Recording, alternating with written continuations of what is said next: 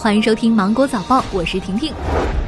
国家统计局新闻发言人毛盛勇表示，下阶段随着生产生活秩序不断恢复，就业需求会增加，有利于减轻就业压力，这是一个基本判断。因为企业生产秩序在不断恢复，企业用工开工情况在不断好转，对用工的需求会不断增加。随着经济逐渐转好，特别是下半年如果走得更稳，就业压力整体来讲是有所减轻的。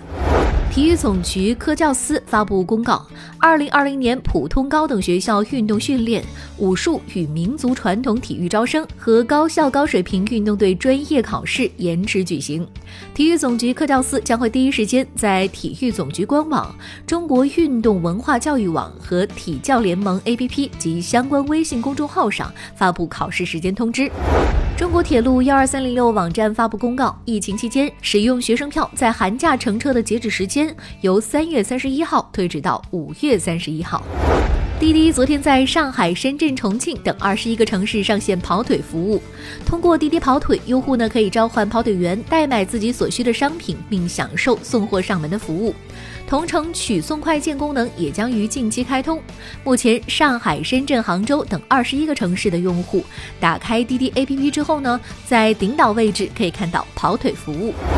胡润研究院发布二零二零胡润全球白手起家女富豪榜。前十名中九位来自中国，汉森制药五十九岁的钟慧娟，财富上涨至去年四倍多，以一千零六十亿财富成为了全球最成功的女企业家。